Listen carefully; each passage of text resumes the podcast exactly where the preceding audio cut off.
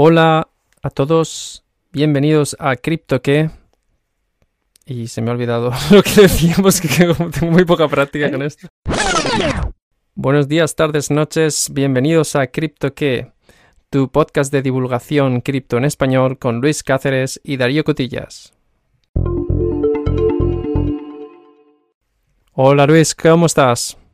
Hola Darío, muy bien, ¿y tú? Muy bien, eh, hoy hacemos de nuevo cambio de rol eh, porque me consta que has estado estudiando un proyecto interesante del mundo cripto llamado, bueno, Avalanche sería en, español. Yo lo pretendo francesizar haciendo Avalanche. Porque no, ni siquiera sé cómo se leería esto en, cualquier otro idioma. Avalancha, avalancha. Bueno, entonces eh, hoy Voy a hacerte una serie de preguntas, a ver qué nos puedes contar y qué has aprendido y compartir tus experiencias con eh, nuestros eh, oyentes. ¿Qué te parece? Vale, me parece perfecto. Y aparte, a nota de curiosidad, la última vez que comentamos un, un token así reciente, un blockchain, Solana escaló en el precio, se multiplicó y luego se cayó, lo cual hizo caer el precio, todavía cotizaciones mucho más superiores a la que estaba cuando hicimos el episodio, pero tuvo una caída de horas y horas sin mayor actividad en la red y esto es lo que provocó su nueva varianza en el precio. O sea, hemos tenido un par de semanas interesantes en estas dos últimas semanas. Vamos a ver qué pasa con Avalanche después del episodio. Vamos a ver si nos tenemos que arrepentir de no haber comprado o de haber comprado. Muy bien, pues eh, ¿qué te parece si hacemos la misma estructura que en otros episodios y empezamos por el principio? Entonces te voy a hacer la pregunta qué es eh, este proyecto y qué problema intenta resolver? Pues es una magnífica pregunta porque es mi manera de entender el mundo cripto. ¿Para qué se creó esto? Y cuando leía lo que viene a ser la propaganda, que es el vídeo introductorio de dos o tres minutitos que el típico proyecto pone en YouTube, nos vienen a contar que el tejido financiero se compone de mercados fragmentados debido a las diferencias legales y geográficas. Hasta aquí todo bien y no hay una forma fácil de intercambiar activos digitales de forma legal y unificada. Entonces, la pregunta que esta gente se hace es, ¿y si pudiéramos unificar el mercado en una red única en la que tú pudieras tener acceso a todos esos recursos como si fuera tan fácil como mandar un email? ¿Y si pudiéramos intercambiar productos financieros de manera sencilla y unificada? Imagínate comprando y vendiendo cualquier tipo de activo, acciones, eh, commodities, oro, plata, lo que tú quieras, en una única plataforma.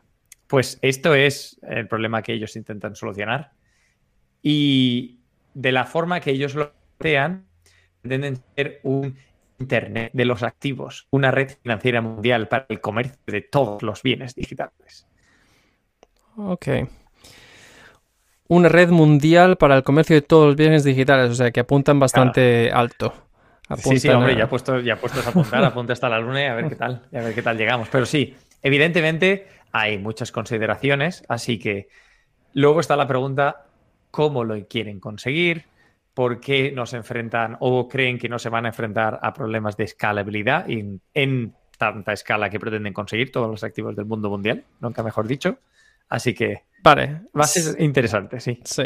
Te iba a hacer una pregunta hablando de escalabilidad, etcétera.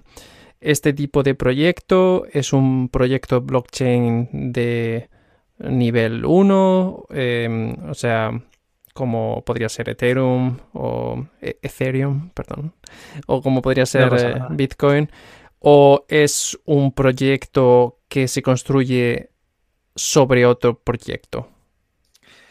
Es un proyecto que se construye sobre la plataforma Avalanche, pero que se trata de redes y subredes. Y aparte, el concepto de subred es muy importante porque es lo que permite la escalabilidad, a su vez, así como poder integrar prácticamente cualquier activo y luego cuando lo estás digitalizando puedes elegir las características, si lo quieres hacer público, si lo quieres hacer privado, si lo quieres hacer en una red con permisos o sin permisos, con o sin smart contracts. O sea, es el concepto de subredes va a ser muy importante y lo vamos a ver en breves. Enseguida te pregunto sobre las subredes, pero como has mencionado la palabra escalabilidad, ¿sabes por casualidad de cuántas transacciones por segundo estamos hablando en este tipo de blockchain? ¿Sabes cuál, porque normalmente los blockchains que han aparecido después de Bitcoin y, Ethereum siempre dicen, ah, nosotros vamos a resolver el problema de la escalabilidad sin renunciar a la descentralización, etcétera, etcétera, como sabemos, el, trilema. Eh, pero siempre al final la pregunta es, ¿cuál es el teórico máximo número de transacciones que dicen poder soportar?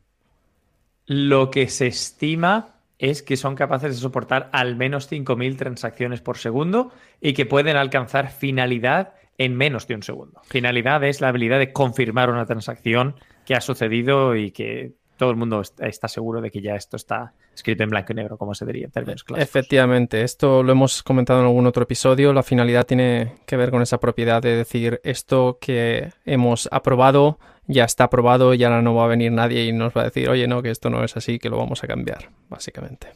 Y es una propiedad muy importante el tiempo que se tarda, porque lógicamente eh, si, tú estás comprando algo y no tienes la certeza de que, de que eso ha ocurrido, pues lógicamente está muy nervioso hasta que, se, hasta que es final, digamos. Exacto. Pero déjame hacer una matización porque es importante saber quién está detrás para poder decidir si puedes tomar un proyecto en serio o no. Por supuesto. Y cuando, estábamos investigando, eh, vemos, hay ciertos nombres que son pioneros en el mundo de la criptografía y sistemas descentralizados. El, diría que el más conocido es Emin Gun Sirer, que es un profesor en la Universidad de Cornell. Y se demuestra la confianza en este proyecto. Ellos son los fundadores de una compañía que se llama Avalanche, que son las que, la compañía que está detrás de Avalanche. Pero habían captado ya 18 millones del fondo que hemos mencionado bastantes veces, Andreas Horowitz. Uy, esto me suena, ¿eh? suele ser una garantía de que hay de que algo, algo se cuece cuando hay inversión. Y luego, en julio del 2020, hicieron la típica mm, oferta un poco más amplia y, captaron 42 millones en 5 horas. Hablando de... todo esto sin haber salido el, el mainnet que fue lanzado en, septiembre de 2020. O sea, antes mm. de haber salido, 60 millones, 42 de ellos en 5 horas. O sea que no se puede hablar de un proyecto desconocido, se puede hablar de un proyecto con amplio respaldo. Hmm. ¿Qué sabemos en términos de la posición en los rankings, por ejemplo, de CoinMarketCap, que normalmente solemos eh, mirar? ¿Tenemos estos datos eh, por aquí a mano? Tenemos los datos. Hoy Casualmente no tengo CoinMarketCap, tengo CoinGecko, pero vale, suele ser aleatorio, yo elijo uno u otro. Hoy tenemos Avalanche en el puesto número 16 con el token AVAX eh, valorado a 53,11 dólares. la oferta en circulación es de 220 millones y hay que pensar que eh, la oferta total ahora mismo es de 377 millones, pero la oferta máxima de tokens es de 720 millones y está fijo. O sea que es como eh, Bitcoin en ese sentido, que tiene una cantidad fija y una Correcto. De acuerdo. Y luego te comentaré el impacto de esto en los tokenomics, porque hay ciertas variables que pueden influir en hacer que este proyecto sea interesante desde, un punto de vista potencialmente atractivo si lo consideras como eh, inversor. Vale. Sin, como siempre, recordando que no damos consejos financieros. siempre, siempre.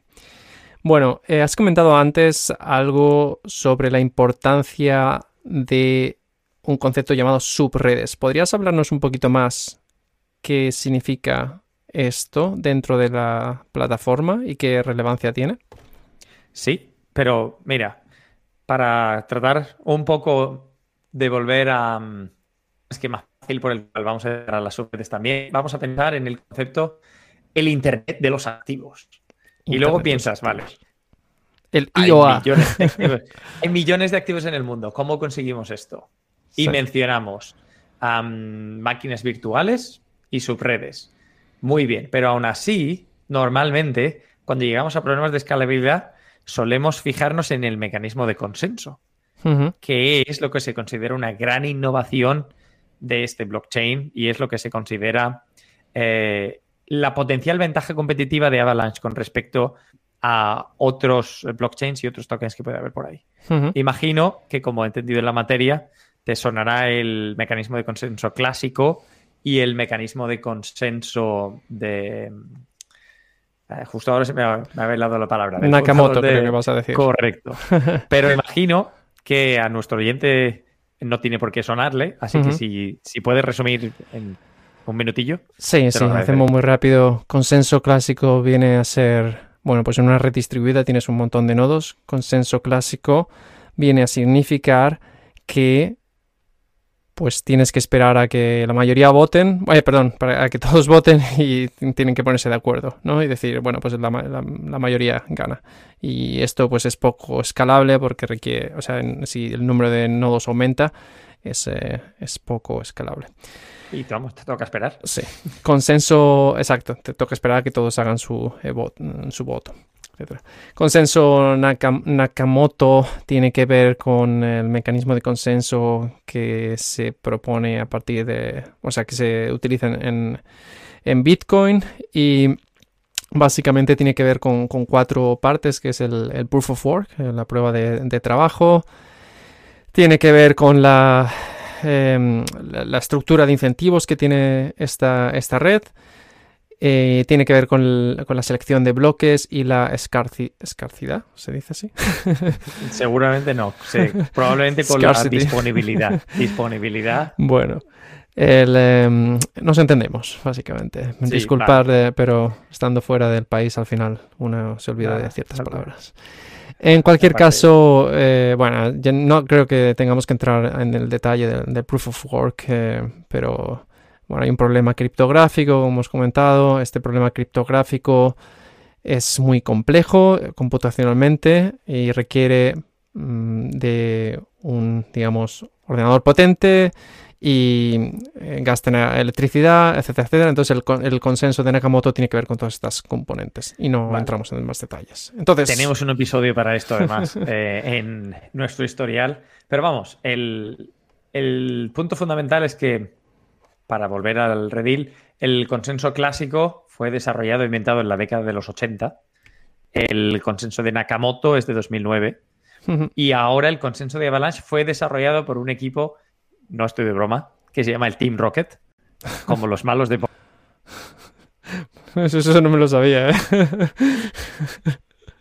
Vale, pues como íbamos diciendo, em, creado por el Team Rocket en 2018 y el, el equipo que está detrás de Avalanche, que básicamente es un equipo de estudiosos y que viene de, un ambiente académico, ha sabido identificar que había una nueva oportunidad. De hecho, eh, Emin Kunsider, uno de los fundadores, decía, solo tres veces en los 45 años de historia de sistemas distribuidos hemos sido capaces de encontrar una nueva familia emergiendo. Avalanche es, una, es un nuevo tipo de familia tan grande en materia de descubrimiento como el protocolo de Satoshi was, eh, como el protocolo de, Satoshi era, y que combina lo mejor del protocolo de Satoshi con lo mejor del, clásico en una manera que ningún otro ha conseguido integrar hasta ahora en materia de consenso. Esto muy, muy bonita la frase, pero vamos, es evidentemente sí, sí. frase de vendedor. Esto suena, suena a, candidato a, a, otro Ethereum, Ethereum killer, ¿no?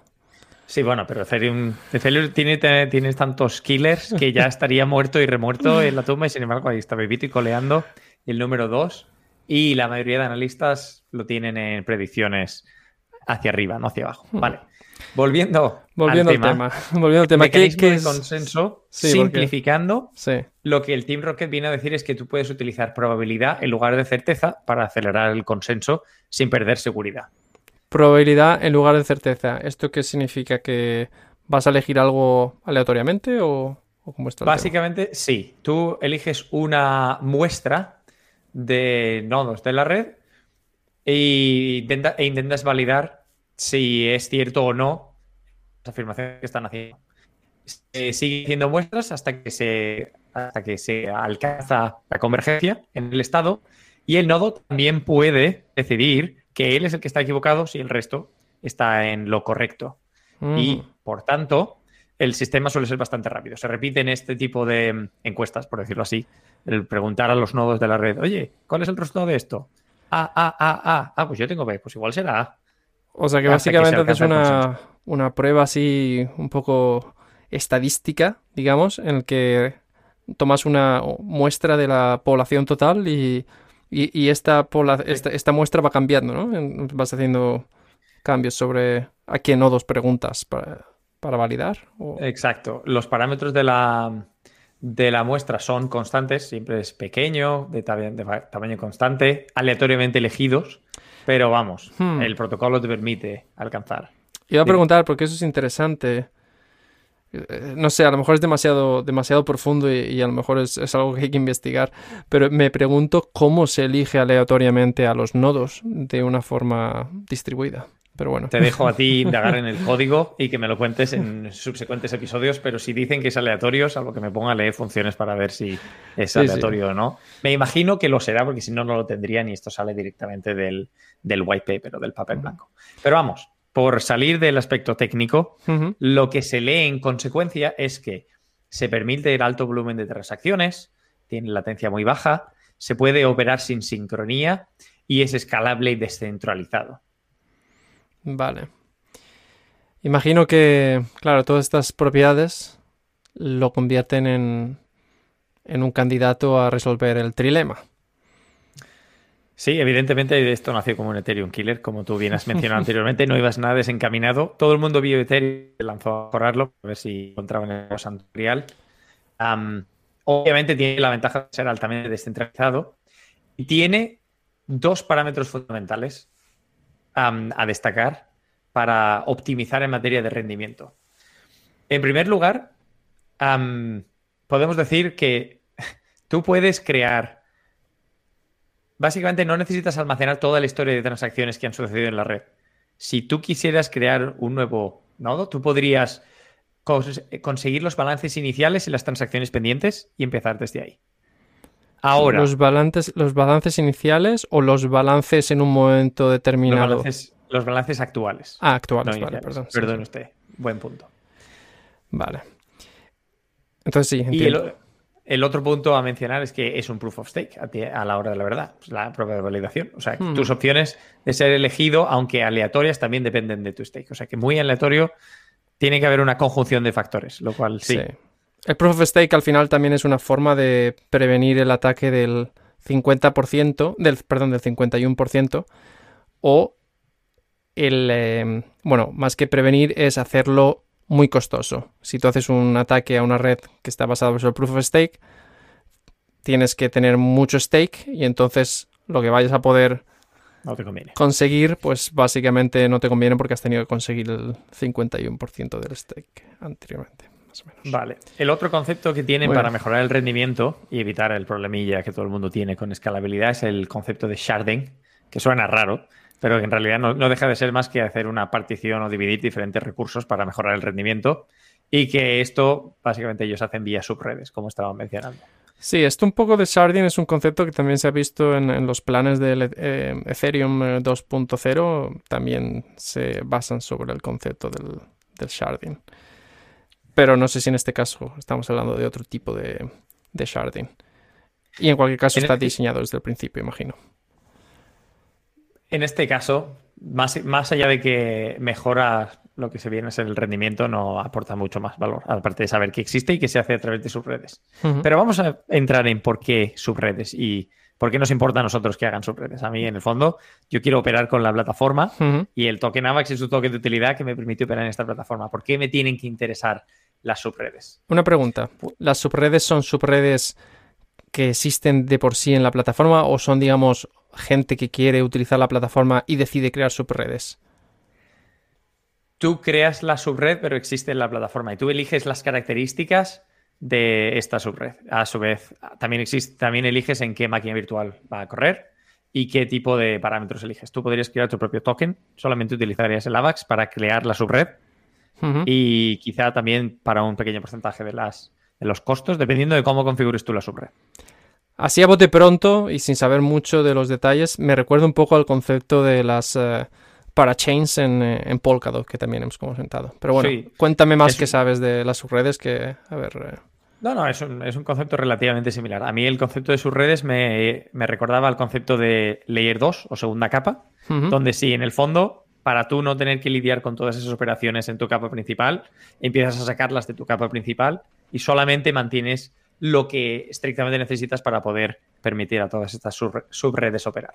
Pero bueno, en el fondo, lo que comentábamos del el Internet de los activos, En el fondo tú puedes digitalizar cualquier activo, crearte una subred para hacer el intercambio de ese activo y lo que además tienes es una suprarred que permite conectar todas estas subredes. Mm, y ese es, ese es el, el, mayor punto fundamental. Luego, Avalanche también tiene tres cadenas, por decir así, que es una particularidad específica. Tres cadenas. La cadena de. Sí, tienes la cadena de, de, intercambio, que es la cadena por defecto donde se permite la creación de nuevos activos, intercambiar esos, estos activos y hacer intercambios en tus redes. Básicamente son. Esta cadena no requiere eh, la ordenación. Para eso se utilizaría la cadena de contratos. Esta es la cadena de, digamos, activos e intercambios. Luego tienes la cadena de, ejecución de contratos inteligentes, que se llaman, por cierto, la de intercambios es exchange, de exchange, como la palabra en inglés. es un juego de palabras muy malo, pero sí, los que sepan inglés quizás me siguen y se ríen. Luego la de contratos es la C-chain, que es donde se utiliza para crear y ejecutar contratos inteligentes. Y luego está la platform chain o la P-chain, la, la cadena P, que es la que se encarga de los metadatos, la que coordina validadores, lleva la cuenta de cuál, qué subredes están activas, permite la creación de nuevas subredes e implementa el nuevo protocolo de consenso que hemos comentado antes. Ok, cuando hablamos de, estas eh, cadenas que, estas no sé si llamarlo subcadenas o, cómo, pero cuando hablamos de estas subcadenas, me pregunto, no sé, no sé si, habrás leído sobre esto, si eso significa que los distintos nodos pueden tener un rol distinto en función de qué, de a qué cadena pertenezcan, o si cada nodo, digamos, opera en las tres cadenas al mismo tiempo. Vamos, una pregunta. juraría que cada nodo se preocupa solamente de lo que le interesa permitiendo la agilidad de transacciones. Pero como siempre te digo, te invito a bucear en el código si tienes más curiosidad, porque yo no he buceado en el código y no pongo la mano en el fuego por la mayoría de cosas que se puede leer. Muy bien. De tipo de, salvo que miremos nosotros. No pasa por nosotros digo tú o yo. Dicho esto, ¿qué, ¿qué, otras propiedades encuentras interesantes en, Avalanche? Eh, eh, ¿Tienes eh, alguna curiosidad más que te gustaría comentar? Hay un par de cosas. De hecho, tengo tres cosas que te iba a comentar. La primera, por quitármela de medio. Avalanche utiliza como oráculo Chainlink. Tiene un acuerdo con Chainlink, que ya que hemos hablado del token Link, mira. Interesante. Viene a colación. Pero vale, hablemos del token AVAX, porque hemos comentado subredes y las subredes pueden crear sus propios tokens. Entonces, si en el fondo tú quieres ver por qué comprar AVAX o por qué me interesa, pensemos un poco en los tokenomics tenemos una oferta total de 720 millones de tokens que han sido fijados. El primer año había recompensas muy interesantes, del 7 al 12% en staking. Y además hay un calendario para poder vender los tokens que se vendieron de manera inicial, de manera que el precio no caiga dramáticamente. O sea, lo que viene a ser, en inglés se llama vesting calendar, que tú compras el token, pero te dice, vale, lo puedes comprar, pero no lo puedes vender hasta dentro de un año. Sí, eso hay muchos proyectos que cuando financian sus, uh, sus ICO te requieren eso, que tengas que tenerlos un tiempo determinado y hasta que no pase ese tiempo no puedes venderlos. Exacto, y esto se suele hacer para controlar el precio, pero si pensamos además un poco, el token AVAX es un toque de utilidad, es necesario para crear las subredes, así que conviene tenerlo. Y luego, por otro lado, las, ah, los costes de las transacciones, las fees, se queman. Y además los tokens tienen que estar... Em, bloqueados, ¿vale? Esta palabra justo ahora no me sale. Tienen que estar en la red para que tú puedas hacer staking. O sea que me ha quedado un poco inglés, pero vamos, no puedes sacar los tokens de la red para recibir las recompensas. Que para eh, recibir recompensas tienes que tener tus tokens inmovilizados, creo que es la palabra que a lo mejor eh, buscas. Exacto, exacto. Entonces, hay ciertas buenas economías aquí para el token Se puede ver por qué la dinámica empuja a que no caiga el precio, sino que progresivamente vaya aumentando. Hablando de staking, evidentemente los validadores tienen que poner su token AVAX para poder hacerlo y las recompensas son relativas a lo que tú aportes. Y además se utilizan dos pruebas para validar eh, tu calidad como validador, que es la prueba de corrección y la prueba de mm, uptime o de tiempo que tú estás en la plataforma validando. Vale, otras cosas que deberías saber acerca del staking. para no eternizarnos en esto, es que para ser un validador se necesitan 2.000 AVAX, que si tienes en cuenta que el, precio del token estaba en torno a los 53 dólares, se sube un pico, pero para hacer, para ser delegado y para poder hacer staking tienes 25, que ya es algo más asequible, aunque también es un pico. 25 por 50 sale algo así a mil y algo dólares. Y luego, algo curioso es que los costes de la, cada transacción varían en función del tipo de transacción. Entonces, no es lo mismo eh, participar para la creación de una subred, que lleva más coste porque es una tarea más compleja, que si es simplemente ejecutar un pago un, un smart contract. Y se paga en, en el token, en AVAX. Sin embargo, en una subred, los fees se pueden pagar en el token nativo de la subred, aunque también se puede incluir una pequeña cantidad de AVAX. Eso depende de la configuración. Dicho sea, los costes se determinan por una función verificable, no se determina por las partes involucradas. Ok, o sea, es algo algorítmico, no es algo que se inventa. Sí, Hay una función que está ahí que se puede verificar, me imagino que se puede ver y es chorro matemático de estos que es difícil de entender, salvo que, es, salvo que te tires un ratito mirando, así que... Eh, pero vamos, verificable por terceros, lo dejo ahí. Muy bien. Y bueno, esto me ha parecido muy interesante, pero a veces también los proyectos, especialmente cuando no son, no están tan maduros, interesa también saber no tanto lo que existe hasta ahora, sino qué hay en el, roadmap. ¿Sabes, eh, ¿Sabes algo de los planes de, de Avalanche? Pues mira, estaba escuchando una entrevista con el, con el CTO, con el eh, jefe de tecnología, por decirlo así, y mencionaba, además de un montón de trabajo en, el aspecto de identidad y el manejo de credenciales, que no vamos a entrar ahí porque es un poco complejo.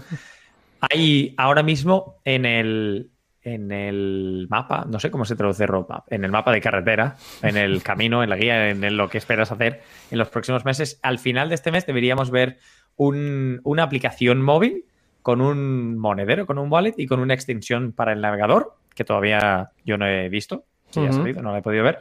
Y una cosa muy curiosa, en lugar de hacer un ICO, una Initial Coin Offering, quieren proponer soporte para un Initial Litigation Offering, una mm, oferta para financiar juicios en los Estados Unidos. Sabes que hay este tipo de juicios que son class actions o las acciones eh, masivas de mucha gente em, y que se suelen establecer em, penalizaciones millonarias si eres el perdedor o sea, si eres el perdedor y eres una gran empresa, dependiendo de lo que hayas hecho y a cuánta gente se la hayas hecho. Vamos, lo que vemos en las películas. Sí. Entonces, es curioso que quieran hacer este tipo de mm, financia un juicio. Tú pones ahí tu caso y, vienes a que te financien en expectativa de obtener un beneficio si ganas el caso. Ahora bien, como sabes, este tipo de, mm, de acciones ya empieza a estar un poco empantanadas en materia de, de securities. Exacto. A ver si vamos a, a ver si vamos a entrar en, materia de si el y va a considerar el toque la red un security. Sabemos que los reguladores están siendo bastante agresivos y si definitivamente si lo, si lo califiquen como un security, no hay posibilidades de éxito porque la mayoría de gente que esperamos que participen en este tipo de ILO, por decirlo así, por las siglas, son de Estados Unidos, que son los que tienen este sistema de litigación. No es muy aplicable en otros países. Bueno, pero si yo participo financiando, eh, imagino que, que habrá algún mecanismo en el que lo que se gane de ese juicio, aunque yo esté fuera, luego me va a llegar a mí en, forma de token AVAX, ¿no? Claro, eso no es, el problema no es que a ti te llegue, el problema es que tú por lo general querrás estar involucrado en casos en los cuales entiendas con un cierto tipo de expectativas y puedes ganar o perder. Y teniendo en cuenta lo que sabes de derecho estadounidense, no sé si, no sé si te sentirías muy cómodo como inversor para poder financiar un juicio. Imaginas que la mayoría de financiación que se puede obtener viene de, de los propios residentes en los Estados Unidos que escuchen un caso y sientan que tienen buenas opciones de obtener rendimiento de la inversión, la la verdad. Sí y no. Sí en el sentido de que sí, yo entiendo la lógica, a mí me gustaría saber en dónde estoy poniendo el dinero y no en el sentido de que viendo todo cómo funciona el mundo del cripto, no me extrañaría que hay gente que dice, uy, aquí se puede invertir, voy a poner a ver qué pasa, ¿sabes? Eso también es la, otra opción. Bueno, pero estás financiando un caso, también puedes pensar en el ulterior motivo que estás financiando la justicia. no, hay, no, no hay meta más noble. De todas formas, te voy a preguntar porque es que estas cosas de, de los securities. Eso lo veo muy, muy factible cuando, cuando existe una empresa que hay detrás a la que tú puedes responsabilizar. Pero en una plataforma descentralizada, o sea, hay alguien que gobierna la, red Avalanche. Eh, imagino que hay una organización, como todos, se, crean como dos organizaciones. Una organización que es la, empresa, digamos, eh, con, con, eh, intereses para, de, de, lucrarse, y luego una empresa que es mm, una organización eh, digamos, sin ánimo de lucro, como existen en, eh, yo que sé, eran, que habíamos visto en Ethereum, que está el Ethereum Foundation, en, Solana también habíamos eh, visto un equivalente, etcétera. Y, y, a quién a quién demandas? O sea, si eres si eres el, el, organismo regulador de, de estos securities, ¿a quién, ¿a quién demandas o o a quién te cargas si la red está descentralizada? Hemos visto cómo los reguladores han ido siempre al núcleo centralizado más cercano que han podido encontrar. y eso, da igual que la red sea centralizada o descentralizada, siempre se ponen. La mayoría de veces no se mira en dónde sería realista incorporar el control, sino dónde es factible incorporar el control. Hmm. Y eso, eso es lo que se sufre en la mayoría de casos en el, en el mundo cripto. De hecho, si no me equivoco, Joe Biden recientemente propuso un amplio, electo, un amplio elenco de medidas eh, para intentar controlar un poco, poner puertas al campo, como quien dice, controlar el mundo descentralizado. Ah. En fin, son eh, problemas interesantes. Seguramente no tenemos la respuesta para, para esto, pero es una buena, una buena cosa a pensar. ¿Cómo se va a desarrollar esto en los próximos años cuando haya más interés en controlar? Que ya lo hay. ¿Cómo se va a controlar estos proyectos? Siempre lo hay. Y déjame que te cuente un momento la última en materia de sentimiento. por lo general, las vibraciones que hay en el mercado acerca de este proyecto son bastante positivas. Se suele decir, a ver, cuando yo me investigo un proyecto no investigo aleatoriamente, investigo uno que me llama la atención, que está sonando bien, que tiene buenos comentarios en Reddit, que se ve que hay gente escribe cuando los desarrolladores producen código es porque hay posibilidades de que sea un buen proyecto. Es el mismo raciocinio que tuvimos con Solana. No estoy diciendo que vaya a tener el mismo éxito, pero este proyecto es uno de los que se considera eh, potencialmente interesantes junto con eh, Cosmos, Token Atom y Phantom en materia de, mm, DeFi y eh, red de redes, por decir así aunque no es, no es exactamente una red de redes, es un ecosistema eh, de subredes, pero vamos, últimamente entiendes el concepto. O sea, un candidato a liderar esta lucha por eh, convertirse en una plataforma mainstream del mundo descentralizado de las finanzas.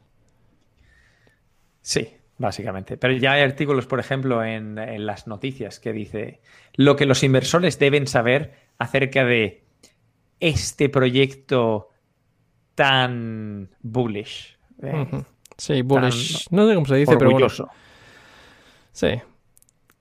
Muy bien. Y se habla, se habla. Hay literatura, o sea que... Pues habrá que seguir leyendo más y aprendiendo más, pero me ha parecido muy interesante tu descripción y espero que a nuestros oyentes también. No sé si quieres comentar algo más o si ya acabamos aquí el episodio y nos despedimos hasta el próximo. Yo creo que podemos aportar eh, unas cuantas cifras acerca del el valor total en los proyectos, por dejarlo simple, y luego cuando hablamos Phantom o Cosmos lo volvemos a tratar. Suele ser una medida de éxito del proyecto y tanto en Phantom como en Avalanche el total del dinero que han captado en el proyecto se ha incrementado de manera exponencial eh, en los últimos, en el último mes, básicamente. Veo aquí que se ha duplicado en materia de dólares. O sea que. Y cuando digo captado en el. Quiere decir las múltiples posibilidades, solamente dinero para el, equipo fundador, sino dinero que se ha metido en el proyecto y que está activamente en el proyecto. Hmm. Es una medida más de la confianza que hay en los mercados. Venga, y con eso lo dejamos ahí, que ya es suficiente. ¿Qué te ha parecido? ¿Te ha gustado? Sí, sí, pues eh, parece interesante. Le voy a echar un, ojo a ver si, me tengo que arrepentir o no de, echarle o no, echarle ahí unas monedillas. bueno, no, nota mental. Aunque pensemos, oh, me arrepiento por no haber metido en 2015, todavía es pronto. Todavía todos estos proyectos es pronto, es pronto para saber lo que podrían llegar a alcanzar. Y de hecho, cuando hicimos el episodio de, de Solana y lo estaba mirando, yo pensaba para mis adentros, no me lo voy a dar de gurú. Viendo la capitalización de mercado de otros proyectos como Cardano, por ejemplo, me parece que Solana, para lo que en teoría ofrece, en el momento, en el momento que lo hicimos, estaba a un cuarto de lo que está ahora, a 12 billones. No es que pudiera darte una dimensión absoluta, sino que la comparativa me parecía poco. Y es lo mismo que te diría mm, en materia de Arway, por ejemplo. Viendo el potencial valor que puede haber del proyecto y la capitalización total que tienen en materia de, dólares, parece poco, sencillamente. No, no quiere decir que vayan a subir o vayan a bajar, ni es consejo financiero. A mí me parece que en, en relativa a la proposición y viendo lo que propone la competencia, simplemente hay poco dinero para cómo se mueven los otros. Luego ya el mercado dictaminará. Pues así, con esa última reflexión, dejamos a nuestros oyentes que tomen sus decisiones. Y te damos las gracias, Luis, por haber hecho esta investigación y habernos traído aquí este resumen sobre este proyecto. Perfecto, pues como diría mi madre, con esto y un bizcocho, hasta mañana a las 8. Un saludo, mami, te quiero mucho. hasta la próxima. Chao. Another day is here and you're ready for it. What to wear? Check. Breakfast, lunch and dinner? Check. Planning for what's next and how to save for it? That's where Bank of America can help. For your financial to-dos, Bank of America has experts ready to help get you closer to your goals. Get started at one of our local financial centers or 24-7 in our mobile banking app. Find a location near you at bankofamerica.com slash talk to us. What would you like the power to do? Mobile banking requires downloading the app and is only available for select devices. Message and data rates may apply. Bank of America and a member FDIC.